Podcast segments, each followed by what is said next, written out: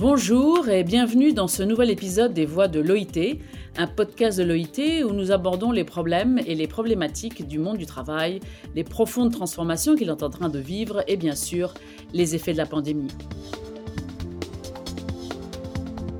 Nous allons parler aujourd'hui des services des soins.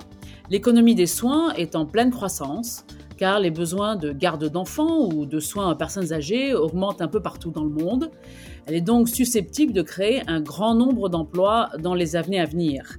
Mais les services à la personne sont souvent peu, voire non rémunérés, et ne bénéficient d'aucune prestation ou d'avantages sociaux. Il faut donc changer les choses. L'OIT vient de publier à ce sujet un rapport dans lequel elle affirme qu'un investissement accru dans les soins pourrait créer près de 300 millions d'emplois. Alors, nous allons parler de tout ceci aujourd'hui avec euh, Laura Adati, spécialiste de l'OIT en protection de la maternité et des politiques familiales. Bonjour Laura, merci d'être avec nous. Bonjour Isabelle, merci. Alors, les personnes qui assurent les soins font un travail difficile, parfois très difficile, et qui est souvent mal payé. Leurs compétences ne sont pas reconnues. Euh, nous avons besoin de plus de personnel soignant, mais comment faire pour euh, faire que cette filière soit plus attrayante, en particulier pour les jeunes, par exemple? Les emplois de soins rémunérés euh, ne sont pas valorisés selon les qualifications, les efforts et les conditions de travail, parce qu'en fait, ils sont perçus comme une prolongation du travail de soins non rémunéré, que pour la plupart est réalisé par des femmes partout dans le monde. Euh, la pandémie nous a fait prendre conscience euh, du caractère vital euh, du travail de soins pour la résilience et le fonctionnement, mais aussi le bien-être des familles, mais aussi des entreprises et des économies. Ce travail est vital. Et c'est pour cela euh, que le rapport euh, appelle euh, à une action urgente pour promouvoir les investissements dans les politiques de soins, pour effectivement pallier aux, écarts que le rapport présente en matière de politique de soins. Effectivement, il n'y aura pas de reprise centrée sur l'humain. Euh, ni un monde de travail plus égalitaire sans euh, une transformation euh, radicale de la façon d'organiser le travail, le travail de soins rémunéré et non rémunéré. Alors ces investissements dont vous nous parlez exigent que les gouvernements pensent sur le long terme, ce qui n'est pas toujours évident, et ils doivent aussi tenir en compte le fait que nos sociétés vieillissent de plus en plus vite. Nous allons avoir de plus en plus de personnes âgées en pourcentage de population. Nous allons avoir besoin de plus en plus de services de longue durée pour les personnes âgées qui vont vivre de plus en plus longtemps. Alors comment pouvons-nous nous préparer pour l'avenir? Les services de soins de longue durée, euh, euh, comme vous l'avez dit, sont essentiels pour les personnes âgées, mais aussi euh, pour les personnes handicapées. et ils doivent comprendre une palette de soins et de services, soit de santé, mais aussi des services qui sont fournis par des travailleurs de l'économie du soin, qui soient bien payés, qui soient bien formés, et dans le cadre de soins résidentiels, services de jour euh, communautaires, mais aussi soins à domicile. Et cela est important euh, pour garantir euh, le droit de vieillir en bonne santé et dans la dignité pour les personnes âgées, mais aussi le droit à une vie indépendante aux personnes handicapées. cependant, le rapport montre que ces services restent inaccessibles ou inadéquats pour la grande majorité des personnes, des personnes qui en ont besoin. Euh, ce qui expose aussi euh, euh, ces, ces, personnes, mais aussi leurs familles, à la pauvreté et aussi aux difficultés financières. Par exemple, le rapport montre que seulement 89 pays prévoient dans leur législation des services publics de soins de longue durée pour les personnes âgées et seulement 29 d'entre eux euh, prévoient que ce service soit un droit universel. Donc, euh, qu'est-ce qu'on préconise? On préconise la reconnaissance dans la loi euh, d'un droit à des services de longue durée euh, de bonne qualité euh, et aussi des investissements euh, adéquats dans ce secteur euh, pour que tous les besoins sont couverts.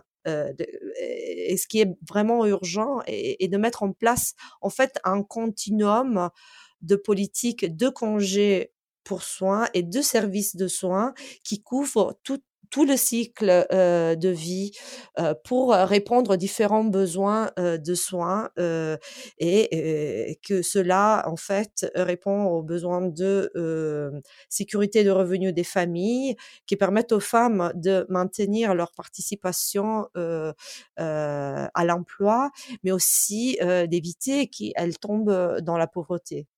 Alors justement, parlons du cycle de vie, puisque là nous avons parlé donc de, plutôt de fin de cycle, parlons de début de cycle, euh, euh, parlons de, euh, de congés de maternité et de paternité, de protection de la maternité et de la paternité. pas tous les pays ne donnent des congés de maternité, mais très peu de pays donnent des congés de paternité. Beaucoup d'hommes ne prennent pas ces congés. Alors pourquoi?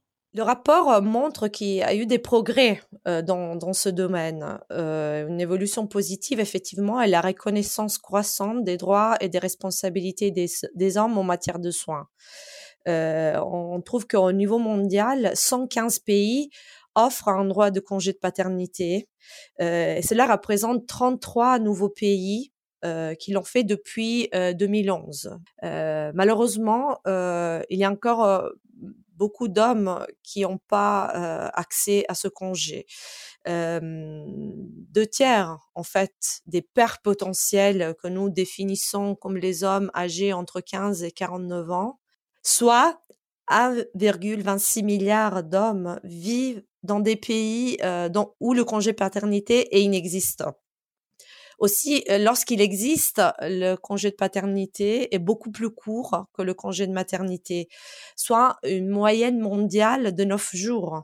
Si on le compare à la moyenne mondiale du congé maternité, qui est de 18 semaines, nous notons en fait ce qu'on appelle un écart de genre dans les congés qui est très important parce que les, les, femmes ont tendance d'être pénalisées. Oui, c'est-à-dire que lorsque elles sont elles sont pénalisées parce que professionnellement c'est normalement la maternité arrive à un âge où elles peuvent être professionnellement elles peuvent avoir plus d'opportunités et en plus en ce qui concerne la répartition des tâches, euh, c'est toujours euh, aux femmes incombe plus euh, la tâche de garde des enfants et on l'a vu quand même voilà. justement pendant la pandémie où les femmes d'un seul coup se sont retrouvées à la maison et finalement on fait plus les tâches ménagères et les tâches de garde d'enfants euh, que les hommes, même si nous parlons de couples euh, euh, jeunes. Alors justement, comment pouvons-nous parvenir à un monde de travail plus égalitaire en matière de garde d'enfants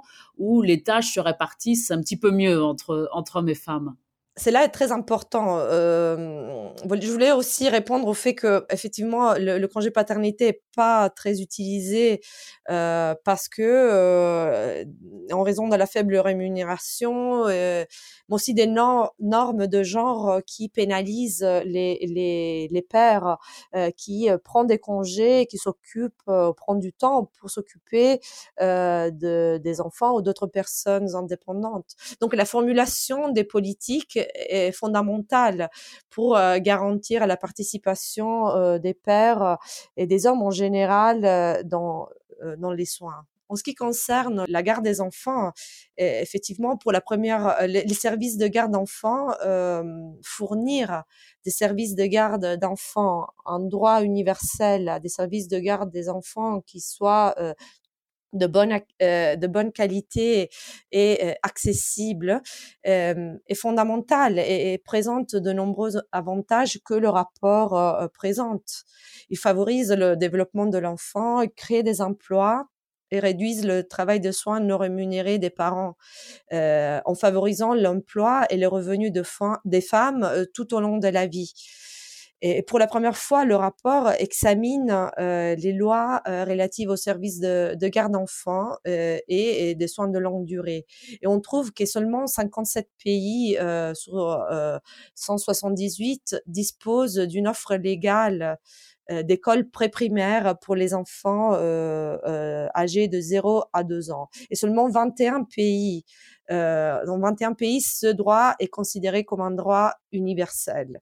Et donc, euh, cela signifie que l'accès à des services de garde d'enfants gratuits et abordables n'est possible que pour euh, seulement un parent potentiel sur dix dans le monde. Cela doit changer, effectivement. On voit quand même qu'avoir pour une femme des enfants, euh, c'est toujours euh, un peu pénalisant, surtout pour les femmes qui n'ont pas les moyens. C'est pénalisant économiquement, ça peut être pénalisant professionnellement, et même si ça fait des années qu'on parle de ce sujet, il n'y a toujours pas de solution idéale en ce moment. On est loin de ça effectivement, euh, il y a plus euh, à faire euh, au niveau de la, de, des politiques de soins. Est-ce que le, le, le, rapport préconise effectivement de remplir ce, ce déficit global dans les politiques de garde des enfants à partir effectivement de, de la grossesse, donc avec une protection de la maternité universelle pour toutes les femmes, euh, spécialement celles qui sont dans des travails, dans des emplois précaires, qui sont dans l'économie informelle, qui sont indépendantes. Et le, le, le, rapport met un accent sur effectivement toutes ces catégories d'emplois qui sont euh, sont mises à l'écart des lois et aussi euh, de l'application des lois et n'ont pas accès euh, à, ces, à, ces, protections euh, juridiques. Donc, euh, nous voyons par exemple que le droit à l'allaitement est pas garanti parce que quand les, le monde du travail est pas adapté pour permettre que les femmes reprennent le travail et puissent continuer d'allaiter leurs enfants, mais aussi donnant espace aux pères pour appuyer l'allaitement à travers un, un, rôle actif dans dans cette pratique de santé. Effectivement, nous voyons que hum, soit les enfants sont pénalisés, soit les parents souffrent pour pas pouvoir garantir les soins adéquats à leurs enfants pour parfois pouvoir être à la, fois professionnel et, et parent. C'est hélas un, débat et une, un inconvénient qu'ils doivent, qu'ils doivent gérer tous les jours. Alors justement, si on a, besoin de plus de travailleurs euh, euh de soins à la personne euh, et, que l'on doit valoriser leur travail, euh, non seulement euh, économiquement, mais aussi leur offrir les protections légales existence, les droits au congé payé, euh, euh, les droits euh, justement quand ils n'ont pas de travail. Alors comment peut-on faire justement pour faire que les protections légales existantes soient plus efficaces et concernent ces, ces travailleurs de soins, des soins à la personne? Comme prévu par exemple par la déclaration du centenaire euh, de l'OIT, mais aussi l'appel mondial à l'action euh, en vue de la reprise centrée sur l'humain, mais aussi récemment par le rapport euh, du secrétaire général des Nations Unies dans notre programme commun. Euh, il faut vraiment des investissements de grande échelle dans l'économie de soins. Euh, euh, de façon urgente. il existe en fait euh, un, argumentaire d'investissement très solide euh, présenté dans le rapport pour promouvoir un congé égalitaire entre les sexes, euh, des services universels de garde d'enfants et des services de longue durée.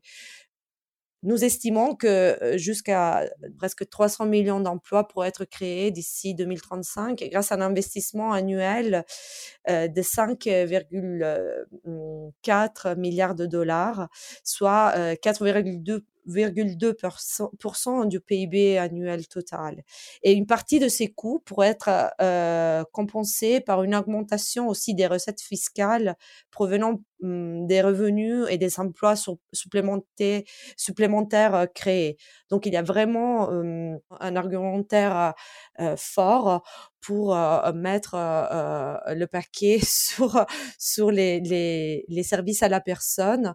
Effectivement, nous sommes, mmh, comme aussi le secrétaire général des Nations Unies, des Nations Unies l'a dit, à un tournant historique et il faut opter pour un scénario un scénario, comme on dit, de rupture avec des, investissements de large échelle pour pour la prise en charge en fait de ceux qui ont besoin de soins et aussi de ceux qui s'en occupent. Et c'est important que tout le monde s'engage dans, dans, cette démarche à travers des dialogues nationaux euh, avec les gouvernements, les employeurs, les, les, les travailleurs et leurs organisations euh, représentatives, mais aussi euh, de ceux et celles qui reçoivent et, fournissent des soins. C'est essentiel qu'ils soient vraiment à la table de la prise de décision, que leur voix soit écoutée pour pouvoir vraiment transformer la façon dans laquelle l'économie des soins est organisée. Oui, absolument. C'est un débat auquel nous ne pourrons pas échapper. Et en ce moment, c'est plutôt les familles qui font face toutes seules dans ce genre de, avec ce genre de problème. Et c'est un, c'est quelque chose qu'il faudra, qu'il faudra résoudre et, c'est donc un, vaste chantier euh, que les gouvernements euh, devront, dans lequel les gouvernements devront investir. Écoutez, merci beaucoup euh, Laura pour votre ce point de vue. Sur la situation actuelle. Nous avons donc parlé avec Laura Dati, spécialiste de l'OIT en protection de la maternité et des politiques familiales. Nous continuerons à parler des changements dans le monde du travail dans les prochaines semaines. Pour l'instant, c'est au revoir et à bientôt pour un prochain épisode des Voix de l'OIT.